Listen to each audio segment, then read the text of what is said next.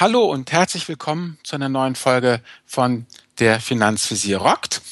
Mein Name ist Albert Warnecke, ich bin der Finanzvisier und auch ein ganz wunderbares abendliches Hallo an unseren Finanzrocker nach Marzipan City. Wie geht's in Lübeck?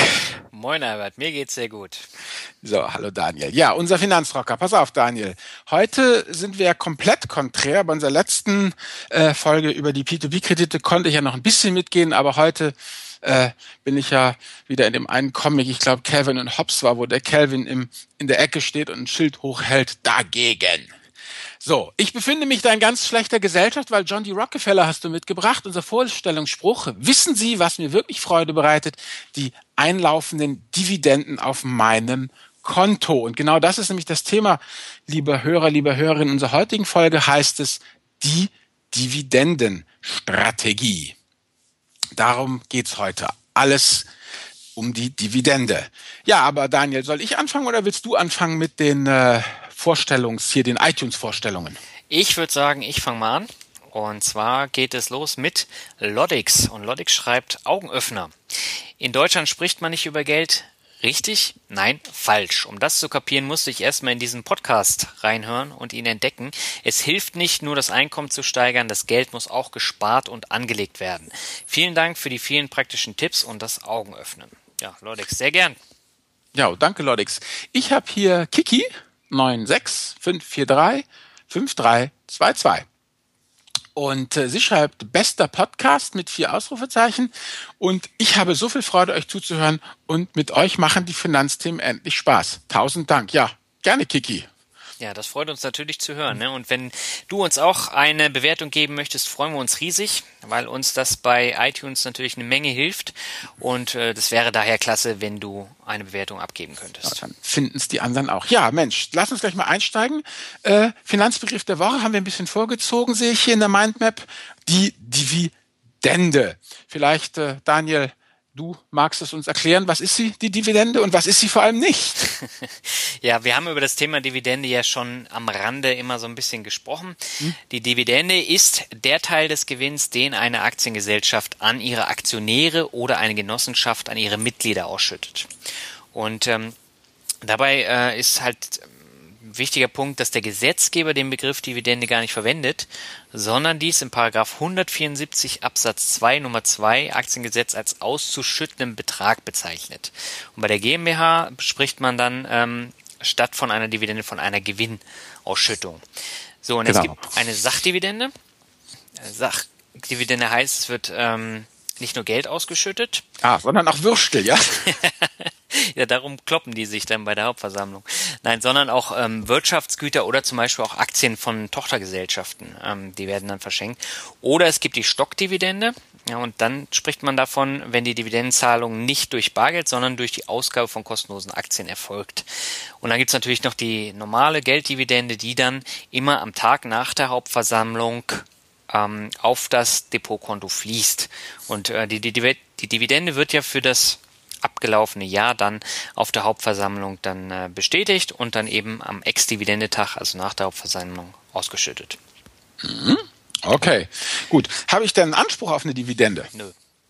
Aha. Du hast keinen Anspruch auf die Dividende. Wenn das Unternehmen sagt, äh, wir können keine Dividende zahlen, ähm, dann äh, wird halt keine gezahlt oder die wird dann halt gekürzt. Siehe VW oder ähm, Trägerwerk, das sind jetzt zwei Beispiele in diesem hm. Jahr, die das von, äh, also VW von 4 Euro irgendwas auf äh, 27 Cent runtergepackt hat und bei Träger waren es von 1,70 auf 19 Cent. Also das ist dann fast nichts mehr.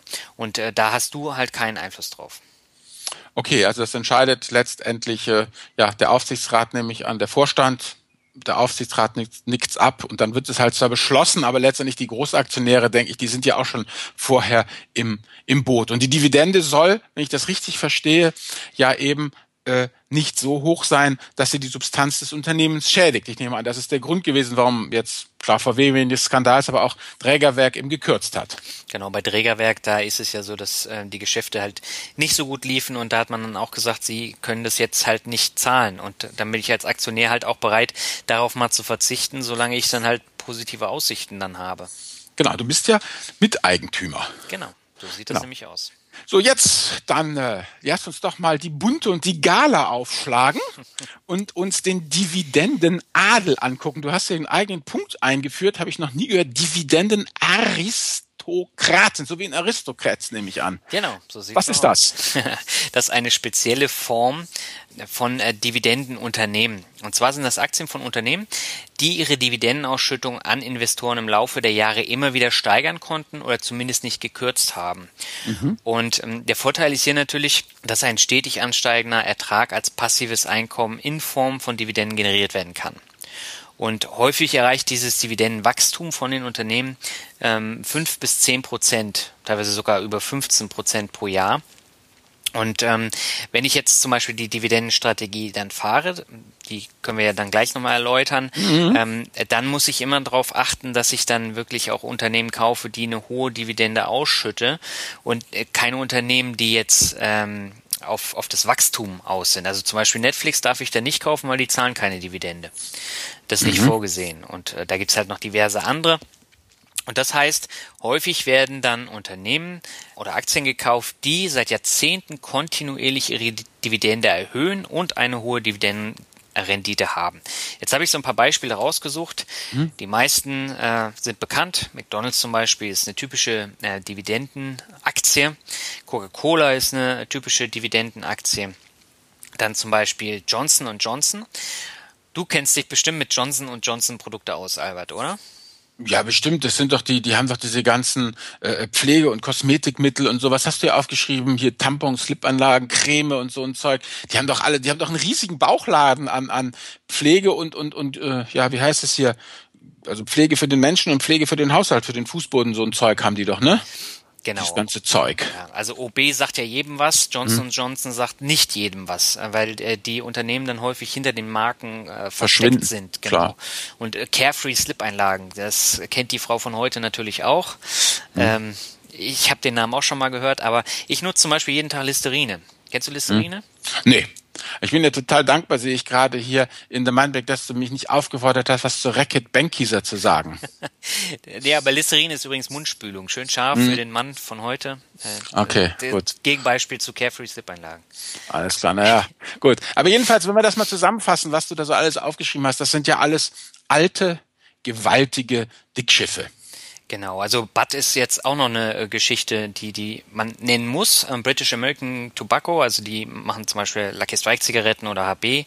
Ähm, das ist wichtig. Lind ähm, Schokolade. Lind, mhm. sprünglich aus der Schweiz, ist auch so ein typisches Dividendenunternehmen. Und ähm, da muss man dann eben gucken, die Marken, die kennt jeder, die Unternehmen sind jetzt halt nicht so bekannt, aber die zahlen halt teilweise seit vielen Jahrzehnten eine hohe ähm, Rendite. Und ähm, das ist dann immer wichtig. Und wenn wir jetzt mal Deutschland nehmen, apropos Dickschiffe, BASF, Bayer, Boss, Daimler oder zum Beispiel ähm, Munich äh, Rück, also der Rückversicherer. Ähm, das sind in Deutschland jetzt typische äh, Dividendenaktien und ähm, also okay. Aber nur um es mal zu verstehen, man hat trotzdem ja keinen Anspruch auf, also das sind zwar Aristokraten, aber die können auch jederzeit abdanken. Ja, und äh, ich habe als Aktionär ja auch jederzeit die Möglichkeit, die Aktien zu verkaufen, wenn es nicht läuft und wenn mhm. die Dividende gekürzt wird oder ähm, was auch immer. Und äh, die wollen halt vermeiden, dass es äh, zu solchen Problemen kommt. Okay. Und deswegen schauen sie, dass sie die Dividende dann auch kontinuierlich erhöhen. Und das ist halt der Vorteil von den amerikanischen Unternehmen. Okay, also es ist letztendlich sozusagen Teil der Firmenpolitik auch, diese Dividenden auszuschütten. Genau.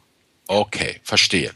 Also man hat zwar keinen Anspruch drauf und Dividende kann auch schwanken, aber die Firma möchte natürlich letztendlich äh, kontinuierlich zahlen und so wie ich die äh, äh, sehe, werden sie ja bestimmt irgendwelche stillen Rücklagen haben, die sie in schlechten Jahren dann mal auflösen können, in guten Jahren wieder auffüllen. Also mit anderen Worten, die, die werden das doch sehr managen, wie viel sie jetzt jedes Jahr ausschütten. Das ist ja nicht, oh, wir haben viel und hauen es raus, sondern dann werden sie auch was zurückhalten, um in schlechten Jahren wieder, wieder reinbuttern zu können. Also es geht letztlich, wenn ich das richtig verstehe, um eine Vergleichmäßigung des Stroms der Dividenden, um möglichst nah an Zinszahlungen ranzukommen. Genau. Und ähm, da gibt's dann halt auch immer Sonderdividendenzahlungen zum Beispiel. Ich hatte äh, letztes Jahr eine vom Unternehmen Sto, die machen ja so Gebäudedämmung. Mhm. Und bei denen lief das Geschäft jetzt nicht so doll. Die haben aber in den Jahren zuvor hohe Gewinne erwirtschaftet und die haben sie jetzt in einer Sonderdividende dann ausgezahlt. Und die Sonderdividende hatte, glaube ich, 25 Euro pro Aktie. Also das ist schon äh, ein Batzen gewesen. Ein Haufen Holz. Ja, und dieses Jahr haben sie nochmal 4,60 Euro pro Aktie. Mhm. Dividende ausgezahlt und äh, leider Gottes ist der Kurs aber eingesackt. Also der wird mhm. ja trotzdem abgezogen. Also die 25 Euro dann von den 160 Euro, äh, dann macht sich das dann halt schon bemerkbar und dann lief es halt nicht so doll und dann ähm, war es halt nicht so schön. Okay, aber man jetzt habe ich das ja verstanden. Also wir suchen uns äh, dividendenstarke Titel mhm. und daraus bauen wir dann unsere Dividendenstrategie, korrekt? Mhm. Und wie muss ich das jetzt machen? Also wie, wie mache ich jetzt eine Dividende? Oder andersrum, was ist das Ziel der Dividendenstrategie und wie baue ich sie auf? Genau. Also als Dividendensammler hat man das Ziel, ab einem bestimmten Alter ein jährliches Zusatzeinkommen oder eben auch eine Zusatzrente über die Dividendenzahlung von Unternehmen zu erhalten. Das heißt, wenn ich jetzt mal ein Beispiel raussuche, wenn ich jetzt 2016 beschließe, dass ich 2030 nicht mehr arbeiten möchte und mir stattdessen dann eben jährliches Dividendeneinkommen in Höhe von, sagen wir mal, 18.000 Euro ähm, erhalten möchte, dann mhm. muss ich meine kompletten Investitionen auf diese Dividendenstrategie abstimmen. Das heißt, ich muss mich damit beschäftigen. Was sind äh, Dividendenunternehmen? Wie viel schütten sie aus? Wie sind die Kennzahlen? Wann mhm. schütten die Unternehmen aus? Weil äh, die Unternehmen schütten sehr unterschiedlich aus. Das ist jetzt nicht so wie in Deutschland. Da wird in der Regel nur einmal ausgeschüttet, nämlich nach der Hauptversammlung, wie ich das erklärt habe. In den USA ist es aber komplett anders. Da gibt's mhm. von einmal bis zwölfmal im Jahr ähm, komplett unterschiedliche Modelle. Und das mhm. ermöglicht es, dass ich mir jeden Monat ein beständiges passives Einkommen über die Dividende dann ähm, erhalten kann. Mhm. Also nehmen wir mal ein Beispiel, Walt Disney zum Beispiel, die äh, schütten zweimal im Jahr aus mhm. und andere Unternehmen, äh, wie jetzt äh, zum Beispiel Microsoft oder ähm, andere, die, die zahlen dann viermal im Jahr Dividende. Mhm. Und äh, dann gibt's auch vereinzelte Unternehmen wie Realty Income, das ist so ein, so ein Reitunternehmen, so ein Real Estate Unternehmen, die zahlen sogar jeden Monat eine Dividende aus. Mhm. So, und das Ziel muss es jetzt eben sein, für jeden Monat ein stabiles Dividendeneinkommen zu halten, das ich zusätzlich zu meiner Rente oder zu meinem Einkommen dann erhalte und was ich dann eben auch einplanen kann. Mhm. Das heißt aber auch, man muss seine Aktienausschüttung genau timen, beziehungsweise man legt sich dann eben noch einen Puffer an auf dem Tagesgeld, äh, um dann eben auch diese Schwankung dann ausgleichen zu können. Und äh, das ist ein ganz wichtiger Punkt. Ja, genau. Wir haben ja ein paar ETFs und die schütten eben auch nicht aus im Februar, Mai, August und November. Mhm. Da gibt's eben nix. Genau. Und äh, hier gibt's ja auch unterschiedliche Programme, also zum Beispiel so ein Dividendenprogramm, äh, mit dem ich das dann auch genau timen kann. Also wann zahlt welches Unternehmen wie viel ähm, mhm. Dividende? Äh, so kann ich dann eben auch in Dividenden investieren, die dann im Januar ausschütten und dann drei Monate später oder im Februar und drei Monate später. Das lässt sich alles sehr genau timen. Okay. Aber da kommen wir, glaube ich, wenn ich das richtig verstanden habe, nachher in den Medienempfehlungen noch zu, genau. oder? Ja. Zu diesen Tools. Genau. Gut, jetzt ist das ja wunderbar. Also ich habe mir das jetzt alles so hingetimt, wie du das gesagt hast. Und die Geldströme fließen. Mhm. Aber ist es nicht so, dass Herr S. aus Baden-Württemberg die Hände aufhält? Alle beide? Versteuern muss ich doch trotzdem, oder? Natürlich. Also es wird besteuert, ganz normal, mit dem Freibetrag dann auch da, ähm, sobald es drüber geht, muss ich Steuern zahlen. Das sind dann wieder die 25 Prozent plus dann eben ähm, noch den, den Soli und eventuell dann die Kirchensteuer. Hm? So, und alles, was über diesen Freibetrag geht, wird dann besteuert. Aber es gibt auch teilweise. Okay, eine, Entschuldigung, nochmal noch mal dazwischen Grätsche. Also mit anderen Worten, nur um das mal ganz klar zu machen, diese Dividendenstrategie, da geht es wirklich um Dividenden. Das ist jetzt keine irgendwie raffinierte Steuervermeidungsstrategie ja. oder so. Es geht da wirklich rein um die Dividenden. Genau. Man muss die Steuer von vornherein in die Planung mit einbeziehen. Okay, gut, alles klar. Jetzt kann es sagen, ja, da wird irgendwie Steuer gestundet und dann wird ja. das so umrolliert und so. Also da ist das, das ist da nichts, nichts drin. Okay, Nein. gut, verstanden. Danke. Genau, das ist ein wesentlicher Punkt. Aber man zahlt darüber hinaus halt noch eine weitere Steuer. Und ähm, das ist häufig immer so ein Problem. Gerade wenn man jetzt neu an der Börse ist, ähm, darf man das nicht außer Acht lassen. Und das ist nämlich die sogenannte Quellensteuer. Und die Quellensteuer, die wird dann von den USA nochmal erhoben. Und die in den USA ist es zum Beispiel so, die beträgt 30 Prozent und die wird automatisch von der Dividendenzahlung abgezogen, bevor sie auf mein Depotkonto wandert. Jetzt Quellensteuer. Quellensteuer, genau. Die Quelle, das sind die USA. So, und die wollen ihren Teil davon äh, abhaben. Aber man kann diese Steuer natürlich auch wiederholen, indem man dann Formulare ausfüllt dahin schickt, das äh, geht teilweise sehr leicht, teilweise ist es auch ein bisschen umständlicher in Frankreich zum Beispiel. Aber es gibt auch die Möglichkeit, dass man bei seiner Bank einen Antrag stellt, dann zahlt man statt der 30 Prozent nur 15 Prozent. Dann äh, wird automatisch eben nur 15 Prozent ähm, abgezogen automatisch. Und, das äh, habe ich jetzt nicht verstanden. Auf, auf welche 15 Prozent, was die deutsche Quellensteuer oder wie wird dann ist dann ermäßigt automatisch? Nein, das ist eine Ermäßigung. Ähm, das ist ein Abkommen mit den USA oder halt auch mit anderen Ländern, dass ich dann halt nur die Hälfte von diesen 30 Prozent zahlen muss von dieser Quellensteuer. Bei USA, also das ist halt jetzt die Geschichte, wenn ich eben diese oben angesprochenen US-Aktien habe. Genau, aber auch bei anderen Ländern. Aber das ist immer hm. unterschiedlich. Also in der Schweiz ist es zum Beispiel so, da ist die Quellensteuer bei 35 Prozent. Hm. Und wenn ich den Antrag gestellt habe, dann gehen 15 Prozent runter. Dann habe ich also nur noch 20 Prozent Quellensteuer. Oder in Frankreich sind es 21 Prozent ursprünglich. Und da kann man dann auch wieder einen gewissen Betrag runternehmen.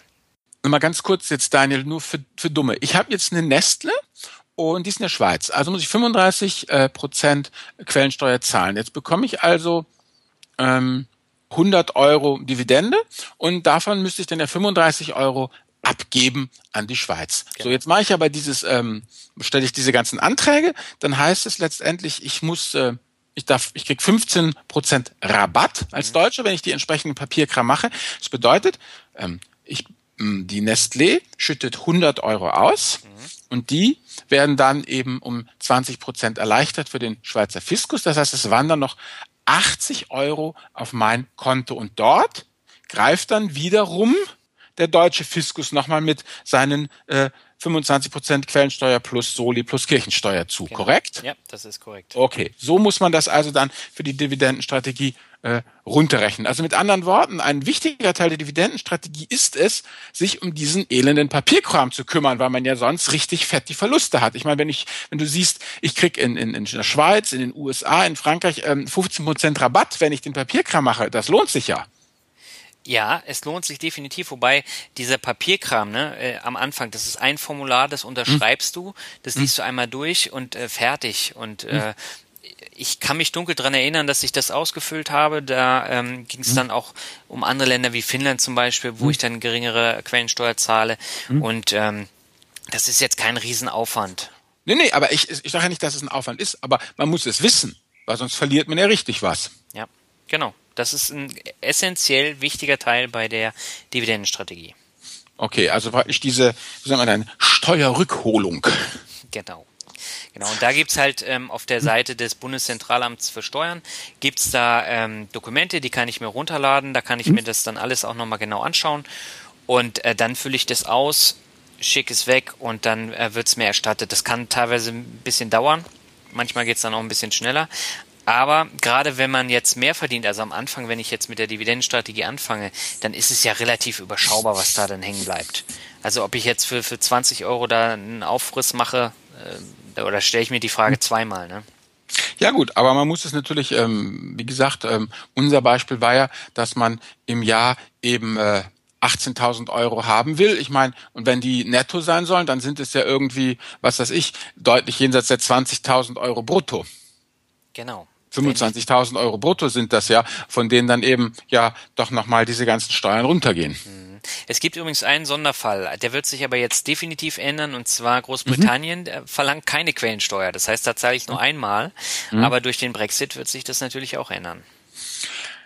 Ja gut, aber das ist ja das, was wir in dem vorherigen Podcast auch schon mal gesagt haben. Diese ganzen Börsensachen sind eben keine Sparbücher. Da muss man, egal, ja, ob man jetzt eine Dividendenstrategie fährt, ob man ETF passiv macht, so richtig nichts tun ist es ja nicht. Man muss schon immer ein Äuglein drauf haben. Ja, und es gibt auch Sonderfälle. Ähm, das muss ich jetzt nochmal erwähnen zum Abschluss. Ähm, Norwegen zum Beispiel. Norwegen verlangt 25 Prozent Quellensteuer und zusätzlich die 25 Prozent Abgeltungssteuer und ich muss den Antrag halt bei der norwegischen Zentralsteuerbehörde stellen. Oh, so. du kannst Norwegisch? Nö. Aber das äh, ist auch in Englisch verfügbar, denke ich mal. Okay. Ähm, aber das ist für mich halt ein Grund, keine norwegischen Aktien dann reinzuholen, weil äh, ich dann diesen initialen Aufwand habe. Gut, ich bin ja komplett gegen die Dividendenstrategie, muss ich jetzt mal sagen. Warum? Ganz einfach, weil ich äh, Folgendes denke. Mhm. Es ist ja so, ich habe mal ein bisschen ähm, recherchiert. Es ist ja so, wie du gesagt hast, hm, wir haben jetzt da äh, eine Firma, wie hießen sie noch, Sto? Die haben Sto. ja ausge mhm. Sto, die haben ausgezahlt. Und dann ist ja der Aktienkurs runtergegangen. Ja. Das heißt, ähm, warum? Weil er jetzt sagen Geld äh, den Bezugsraum Firma verlassen hat. Mhm. Und dann hat, so, das, das wird dann durch das Steuergatter Gatter gepresst, also deutsche Firma dann, ne, von 100 Euro gehen dann mal gut 26 Euro weg, kommen also von sozusagen, ähm, wenn, wenn äh, eine Firma eben eine Million Euro ausschüttet, dann sinkt der Wert der Firma um eine Million. Bei den Aktionären kommen aber nur ähm, gut ähm, eben 750.000 Euro an. So, das ist das Erste. Und dann ist natürlich die nächste Sache. Jetzt habe ich da Geld sitzen bei mir. Und dann ist meine äh, äh, große Sache ja, was mache ich dann mit der Kohle? Dann stellt sich eben die Frage, wer kann das Geld härter arbeiten lassen. Und da habe ich mir mal die Eigenkapitalrenditen angeguckt. Und dann klar, wenn man natürlich jetzt den S-DAX, den Tech-DAX und solche M-DAX-Unternehmen anguckt, ja, die haben natürlich mörderische Eigenkapitalrenditen, weil sie halt auch so klein sind. Also Bras Monnier Building Group habe ich noch nie von gehört, hat eine Eigenkapitalrendite von 130 Prozent, ja. Aber auch sowas wie Pro7 Sat 1 Media hat eine Eigenkapitalrendite von, von 50 Prozent, Airbus 40 Prozent, Hugo Boss hattest du ja erwähnt, 37 mhm. Prozent Eigenkapitalrendite. Rendite. Wenn ich mir jetzt mal die Kampfkolosse angucke hier, ähm, nur mal BASF hattest du ja auch als äh, dividendenstarke Aktie genannt. Die hatten 2011 ähm, eine Eigenkapitalrendite von 24 Prozent und dann 2012 19, dann sind sie runter 2013 auf 17 Prozent, dann hatten sie 18 Prozent und äh, 2015 sind sie richtig abgeschronkt auf 12 Prozent, ja. Mhm. So ein Monster wie Ab Apple hat eine Eigenkapitalrendite irgendwo zwischen 33 und 44 Prozent. Cola auch von dir genannt, um die 30, äh, McDonald's um die 40 und so geht das dann die ganze Zeit äh, dahin. Die einzigen, die wirklich eine richtig miserable Eigenkapitalrendite haben, ist das legendäre Berkshire Hathaway von Warren Buffett. Das hat nämlich eine Eigenkapitalrendite zwischen 6 und 9 Prozent. Also worauf ich ähm, hinaus will, ist eben, dass ich das äh, sehe, dass die Firmen viel, also ich habe ja mit meiner Kohle keine Eigenkapitalrendite von, von jenseits äh, der 20 äh, Prozent. Wie soll ich das denn schaffen? Das heißt, wenn ich das Geld in der Firma lasse, dann kann diese Firma damit doch äh, viel mehr anstellen. Das heißt, ähm, ähm, ein ähm, wenn ich sozusagen 100 Euro äh, in Coca-Cola lasse, dann äh, äh, habe ich am Ende des Jahres, also ne, 2014, 100 Euro reingesteckt mit einer Eigenkapitalrendite von 28 Prozent, habe ich am Ende des Jahres 128 Prozent. Ja, wie soll ich das als Privater denn äh, jemals schaffen? Also für mich bedeutet es eigentlich, ähm, ist es ein totales Armutszeugnis, wenn diese Firmen äh, viel Dividende ausschütten, weil das heißt für mich irgendwie, dass sie gar nicht mehr wissen, es kommt ihnen die Kohle zu den Ohren raus, die wissen gar nicht mehr, was sie damit anstellen sollen, sollen eigentlich lieber die Welt erobern, ja, und, und, und äh, ich verkaufe dann halt eben Anteile, weil äh, klar, besteuert wird es so oder so, ja, aber Kapitalgewinne, die eben im äh, äh, Unternehmen verbleiben und reinvestiert werden, da spare ich mir schon mal die Quellensteuer, ne, die ich dann löhnen muss. Und auf der anderen Seite hat das auch noch eine höhere Eigenkapitalrendite, ähm, wenn es in der Firma verbleibt, dass ich es jemals schaffen könnte. Und deshalb bin ich eigentlich ähm, also würde ich nie eine Dividendenstrategie äh, äh, machen, weil ich einfach glaube, ich kann äh, mehr Kohle machen, wenn es in der Firma bleibt. Umgekehrt ist es natürlich so, klar, wenn ich das Gefühl hätte, ja, die Firma verbläst die Kohle für Lustreisen, ja, oder oder die flippen total aus, weißt du, und knallen sich da die totalen Protzbauten hin. Also das Topmanagement schnappt über und führt sich halt auf, als wären sie die Besitzer. Naja, dann will ich natürlich schon, dass sie es an mich ausschütten. Das ist ganz klar. Mhm. Also meiner Meinung nach ist es so, mh, dass diese Dividendenstrategie durchaus erfolgreich ist, aber aus ganz anderen Gründen, als die Leute glauben. Nämlich aus dem Grund, dass man einfach mit der Dividendenstrategie einfach sich äh, Kampfkolosse aussucht, die es sich eben leisten können, diese hohen Dividenden überhaupt so langfristig zu zahlen. Die sind halt so gesund und sie könnten noch gesünder sein, wenn sie aufhören würden, solche mörderischen Rendi äh, äh, Dividenden eben äh, raus zu, zu hauen also deshalb bin ich der Meinung, dass eben diese, ja, letztendlich genau dieses, dieses Thema mm, mm, mm, hier hohe Dividende ist einfach, äh, ja, weil der Deutsche halt Sicherheit sucht, ja, überall und überall und es gibt halt diese emotionale Sicherheit. Irgendwann gewöhnt man sich halt an die, an die Dividendenzahlung und dann spricht man eigentlich im, im Geiste schon von Zinszahlungen, obwohl die das ja nicht sind, ja. Und das, glaube ich, äh, ist halt für diese Popularität so wahnsinnig verantwortlich, weil es halt dieses falsche Gefühl von, von Sicherheit gibt. Also ich persönlich, wie gesagt, äh, habe ja nichts gegen diese Firmen und ich habe ja auch eine ganze Menge von denen in meinen ETFs. Das sind alles super Firmen. Also diskutieren wir jetzt nicht, dass die BSF, Cola, Apple oder sonst wer, ja, das sind Spitzenläden, aber eben eine Dividendenstrategie, weiß ich nicht. Also da würde ich, die würde ich, würde ich nicht fahren. Ja, ähm, also ich kann deine Argumente schon nachvollziehen. Ich finde deine Liste auch sehr interessant mit der Eigenkapitalrendite. Ähm, da sind nämlich auch so einige Levermann-Werte vorne mit dabei. Eigenkapitalrendite ist ja auch ein, ein Wert von der ja, Levermann-Strategie. Ähm, und ich erkenne da jetzt auch einige Aktien, die ich dann im Depot habe. Ähm, aber generell ist es ja so, die Diskussion habe ich im Blog auch schon geführt. Ähm, einige Leute sagen ja, Dividende, das ist eigentlich, mal abgesehen jetzt von diesen äh, Problem mit der Eigenkapitalrendite, das ist äh, rechte Tasche, linke Tasche. Weil das Unternehmen zahlt es ja äh, raus und auf der anderen Seite geht es dann vom Aktienkurs runter. Ähm, das ist ja auch noch ein weiteres Problem dieser Dividendenstrategie. Die Diskussion, die konnte ich dann aber nicht so ganz nachvollziehen, weil letztendlich, wenn ich mir das jetzt mal anschaue, ich bekomme monatliche Erträge oder jetzt, wenn ich nur deutsche Aktien hätte, dann ähm, einmal im Jahr dann die Rendite als Rentner kann ich mir davon ein schönes Wochenende leisten, zum Beispiel. Äh, macht mein Opa. Der äh, fährt mit seinen äh, Dividenden dann mal äh, erstmal schön ein Wochenende weg.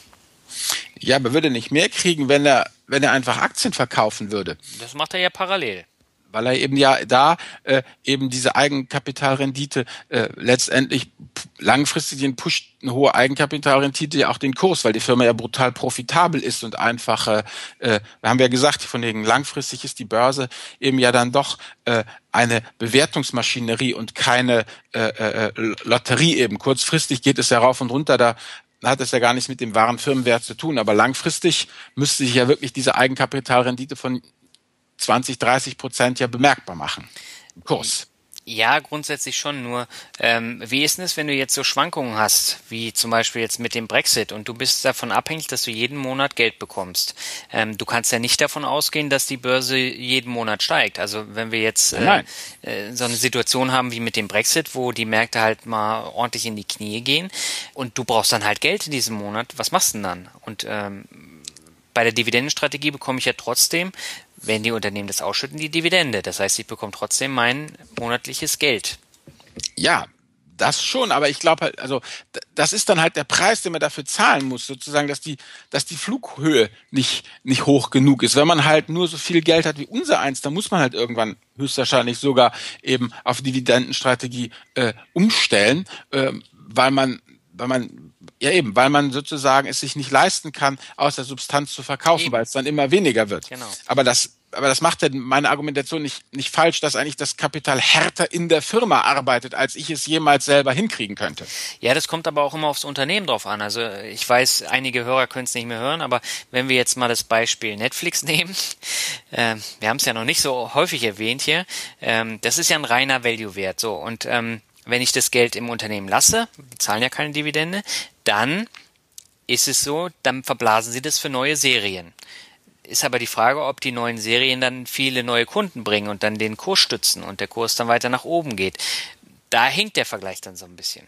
Ja gut, das ist ja ein, ein Wachstumswert. Äh, also ich meine jetzt aber zum Beispiel, ob, ob nicht eine, eine, eine BASF, ja, äh, äh, wenn sie nicht so viel Dividende zahlen würden, vielleicht noch aggressiver wachsen könnten und einfach noch mehr aus sich machen könnten. Das ist die Frage. Ne? Also die haben ja natürlich auch noch so ein Holzbein wie äh, die Öl, ähm, Ölsparte. Mhm. Und ähm, die ist die letzten Jahre halt abgeschrumpft. Mhm. So, und äh, da kannst du dann äh, mit ein bisschen mehr Kohle auch nicht viel mehr machen. Ja gut, ich glaube, da kommen wir auch nicht so richtig zusammen. Also ich bin nach wie vor, also mich überzeugt das, ja, mich überzeugt dieses Argument, ja, man muss halt irgendwie Kohle haben. Ja, muss man. Aber auf der anderen Seite, das müsste man eigentlich mal durchrechnen, ob man nicht doch besser fährt, wenn man die Kohle im, also ob man wirklich auf so eine reine Divid äh, äh, Dividendenstrategie setzen soll. Ich habe hier noch diesen Map Faber, den noch ausgegraben, mhm. der ja auch so eine andere ähm, ähm, Strategie dann eben fährt, so eine Value-Strategie, wo halt wirklich mit diesem ähm, hier KGV arbeitet, mit all diesen Value-Kennzeichen ja. und da im, im Mittel rausgefunden hat, kommt alles in die Show Notes, ähm, dass eben so eine Value-Strategie doch eben eine Dividendenstrategie deutlich über die Jahre mh, hm, outperformt, einfach wegen der Textgeschichte. Also es ist eine reine Steuernummer. Diese, die, dass man halt einfach, äh, wenn du, äh, äh wenn du halt hohe Renditen, Dividenden hast, dann läufst du halt voll in diese Besteuerung rein. Und wenn du halt versuchst, diese Besteuerung zu vermeiden, indem du eben eben so eine Value-Strategie fährst, wo du eben, äh, dass die Dividenden nicht dein Top-Merkmal äh, äh, sind, nachdem du dich äh, entscheidest, dann kommst du dabei deutlich äh, äh besser äh, weg. Letztendlich sagt er hier auf äh, seinem äh, seinem Blog. Wie gesagt, es kommt in die in die ähm, in die Show Notes. Also worum es mir geht, ist ich ähm, ja was habe ich, genau, was hat er hier? Geh mal weg. Ach, was mit diese ganzen, dann gehst du auf den Blog und dann kommen sie alle, willst du mein Newsletter, willst du das, willst du das? Ja, da bist du ja anders. Ich, bei mir gibt's das nicht. nee, nee. Also, was er hier geguckt hat, er hat hier ähm, Research äh, gemacht und ähm, hat rausgefunden, dass Conclusion, dass man da doch, warte, was hat er? Okay, genau. Also, ähm, wenn du ähm, jetzt deine, also dein Fazit vom Fazit ist, wenn Sie ähm, eine vernünftige Value-Methode für sich herausgefunden haben, dann ist einfach die Königsdisziplin ähm, Dividendenaktien auf jeden Fall zu vermeiden. Und mhm. das bringt für, und das ist jetzt ganz, ganz wichtig, für den der Steuer unterworfenen Privatanleger. Ja, also das ist ja ganz wichtig. Wir reden jetzt nicht von institutionellen. Also das bringt letztendlich ähm, diese Strategie, Dividendenaktien zu vermeiden, aber natürlich Value-Strategie zu fahren, bringt ein Alpha, also bringt eine Mehrrendite zwischen 0,3 bis 1,5 Prozent. Mhm. Langjährig, das behauptet er. Aber der Punkt ist ja, mein Beispiel ist ja, ich möchte die Rente aufbessern, weil das in 20 Jahren ein großes Problem sein wird. Das hm. Thema Rente, ich habe wenig Rente und das heißt, ich muss mir ein Zusatzeinkommen generieren. Das kann ich natürlich auch über ETFs machen, kein Ding. Und dann äh, verkaufe ich das, ich entspare, hm. aber ich kann auch Dividendenaktien halten und bekomme automatisch dann mein monatliches Einkommen, um das aufzubessern. Und äh, wenn ich dann dann vom Markt abhängig bin mit meinen Aktien, äh, und ich brauche dann monatlich das Geld, dann bin ich bei Schwankungen komplett aufgeschmissen. Ja, das ist wohl wahr. Ja. Und ähm, deswegen, also man sollte sich grundsätzlich entscheiden, entweder Dividendenstrategie oder dann ähm, eine ETF-Strategie und dann anschließend entsparen. Das heißt, ich zahle mir dann monatlich dann was aus, beziehungsweise da gibt's ja mehrere Modelle. Also ich kann ja hm. am Jahresende dann Sachen verkaufen und überweise sie mir dann äh, jeden Monat aufs Konto und äh, noch andere. Ich kann ja auch eine Versicherung beauftragen, dass sie mir dann eine Rente dann zahlt. Na genau, alles verrenten, ne? Genau. Ähm, da gibt's ja viele Möglichkeiten. Aber wenn ich diese Dividendenstrategie fahre und dann mein monatliches Zusatzeinkommen eben generieren möchte, dann äh, darf ich halt nur komplett auf Dividendenaktien gehen, weil das dauert einige Jahre, bis man da wirklich vernünftige Erträge hat ja, vielleicht sollte man dann erst auf die Strategie von dem Herrn Faber setzen und keine Dividendenaktien kaufen und wenn man dann genug hat, dann umschichten. Das ist natürlich auch eine Möglichkeit. Aber äh, die meisten unserer Hörer ähm, stehen ja eher auf die passive Geldanlage, wo sie wenig machen müssen, mhm. wo sie sich wenig auch mit den Aktienwerten und den Kennzahlen beschäftigen müssen. Aber generell ist das halt eine Möglichkeit, um äh, der Rentenlücke dann zu entgehen. Ja, klar, weil das, was man früher gemacht hatte, mit ein paar Bundesschatzbriefe, das kannst du ja vergessen. Na gut, das kann in 20 Jahren ja auch anders aussehen, aber ja. ähm, momentan sieht es halt sehr mau aus. Ja, gut, aber klar, man hat natürlich wieder da das Problem, äh, dass man ähm, in Einzelwerte investiert und äh, nichts ist für ewig. Auch das römische Imperium ging irgendwann unter. Also, ja, nee, ich meine nur, weil wir jetzt ja sagen, es ist ja unvorstellbar, dass man jetzt äh, ja eine Coca-Cola zum Beispiel oder McDonald's, dass die ja, dass die in 20 Jahren nur noch ein Schatten ihrer selbst sein sollen. Ja, wer weiß das schon? Aber das muss man natürlich auch immer ein bisschen im Hinterkopf haben. Aber wenn man halt da auch ja, diversifiziert ist, es gibt ja auch letztendliche Dividenden-ETFs. Ich meine, Natürlich also dieses ganze, auch, ja. diese Dividendenstrategie, die muss man ja nicht mit Einzeltiteln abbilden, sondern die kann man ja auch mit äh, eben irgendwelchen ähm, Aristokraten-ETFs abbilden. Mhm. Wobei da ist natürlich, ähm, das ist immer so ein K.O.-Kriterium bei dir, viel zu wenige Unternehmen drin im Verhältnis. Ja klar, aber das ist ja dann meine Strategie. Aber das ist ja gehupft wie gesprungen. Ja, meine, ob ich das jetzt, ob ich jetzt nun die Einzelwerte Dividenden äh, äh, Adel kaufe oder ob ich mir das in einem ETF reinbündelt. Also das ist ja die, die grundsätzliche Schwäche oder Stärke, wie man es auch sehen mag, dieser Strategie. Also das kann man in dem Fall ja nicht dem, dem ETF an, anlasten. Nee, aber weil du halt in vorherigen Folgen immer gesagt hast, alles, was unter 500 äh, Unternehmen im ETF hat, das ist nicht lohnenswert. Ja, meiner Meinung nach ist es ja. Deshalb genau. sage ich ja. Ich habe mich heute, habe ja am Anfang der, der äh, Folge gesagt, ich stelle mich ins Eck und halte mein Schild hoch dagegen. Aber äh, hier muss ich dir mal beipflichten. Also ein Problem der Dividendenstrategie ist natürlich die relativ geringe Diversifikation. Weil, also Grundsatz bei vielen ähm, Dividendenanlegern oder Strategieanlegern ist, dass es meistens um die 30 Unternehmen im Portfolio sind und äh, diese Unternehmenswerte werden sukzessive aufgestockt, bis man dann eine fünfstellige Summe hat, äh, die dann auch immer noch wächst. Aber wenn man jetzt zum Beispiel 50 Unternehmen hat, dann kann man das irgendwann gar nicht mehr nachvollziehen. Also man muss sich ja auch drum kümmern, man muss schauen, wie sind die News beim Unternehmen, wie entwickelt sich das Ganze, wie steigt die Dividendenrendite, und so weiter und so fort. Damit muss man sich ja auch auseinandersetzen. Ja gut, und wenn du, wenn du nicht Mördergebühren haben willst, dann sollte auch jede Kauftranche so um die 1000, zwischen 1000 und 2000 Euro ja. sein, hatten wir auch schon mal gesagt. Ja. ja. gut, dann bin ich ja sehr schnell, ähm, je nachdem, wenn du sagst, äh, 30 äh, bis 50 Unternehmen und wenn ich sage zwischen 1000 und 2000 Euro Investitionssumme, dann bin ich ja bei 30 mal 1000, also bei mindestens 30.000 oder eben maximal 100.000. Also ist ja sozusagen sagen dann mein Zielkorridor, ne? Also äh, das ist viel zu wenig. Also der Zielkorridor sind mehrere hunderttausend Euro, um ja. dann wirklich äh, die anfangs genannten 18.000 zu erreichen.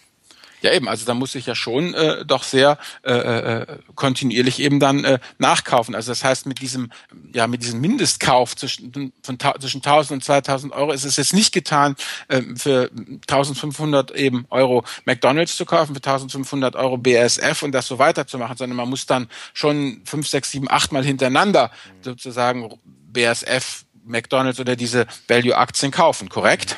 Korrekt. Und ich habe äh, vor kurzem ja einen Vortrag gehalten in Berlin bei einem Barcamp mhm. und äh, da ging es auch um Vermögensbildung und ich habe unterschiedliche Modelle vorgestellt, unter anderem die Dividendenstrategie. Mhm. Und als Beispiel habe ich da die lila Pistenkuh erwähnt. Ähm, die ist ja bei dir im Blog auch schon mal Thema gewesen. Mhm, ne? Genau. Und zwar sind das ähm, Burkhard und Sabine Koch. Das sind so Weltreisende, die mit ihren Unimox und äh, LKWs durch die Welt gondeln. Und die haben ähm, ihr äh, Vermögen in Aktienfonds gesteckt und er, der Burkhard Koch hat in der Fernsehsendung gesagt, wie viel Geld er angelegt hat und es waren 230.000 Euro und ähm, von den Ausschüttungen leben sie. Mhm. Und ähm, mittlerweile wird es wahrscheinlich noch mehr angewachsen sein, aber äh, grundsätzlich, das ist so, so, so eine Summe, von der man dann auch leben könnte, wenn man nicht mhm. zu hohe Ansprüche hat. Okay. Und wenn der Unimog auch nicht verreckt. Genau. Alles klar, gut. Gehen wir weiter zur Medienempfehlung oder machen wir noch ein Fazit? Wie wir machen aus? noch ein kurzes Fazit, würde ich sagen.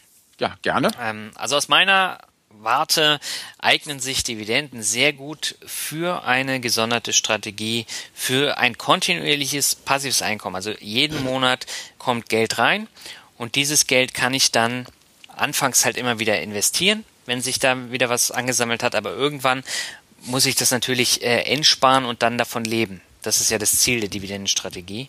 Man sollte sich verstärkt mit den Unternehmen beschäftigen. Das habe ich ja eben schon gesagt, also Dividendenrendite, wie läuft das Geschäftsmodell, äh, wie entwickelt sich das Ganze auch mit der Dividende, ähm, wie sieht es mit der Konkurrenz aus? Ist es ein Marktumfeld, wo, wo viel Konkurrenz dann da ist ähm, und so weiter und so fort. Mhm. Und man hat natürlich viel mehr Arbeit als bei der passiven Geldanlage. Es sollte jedem bewusst sein.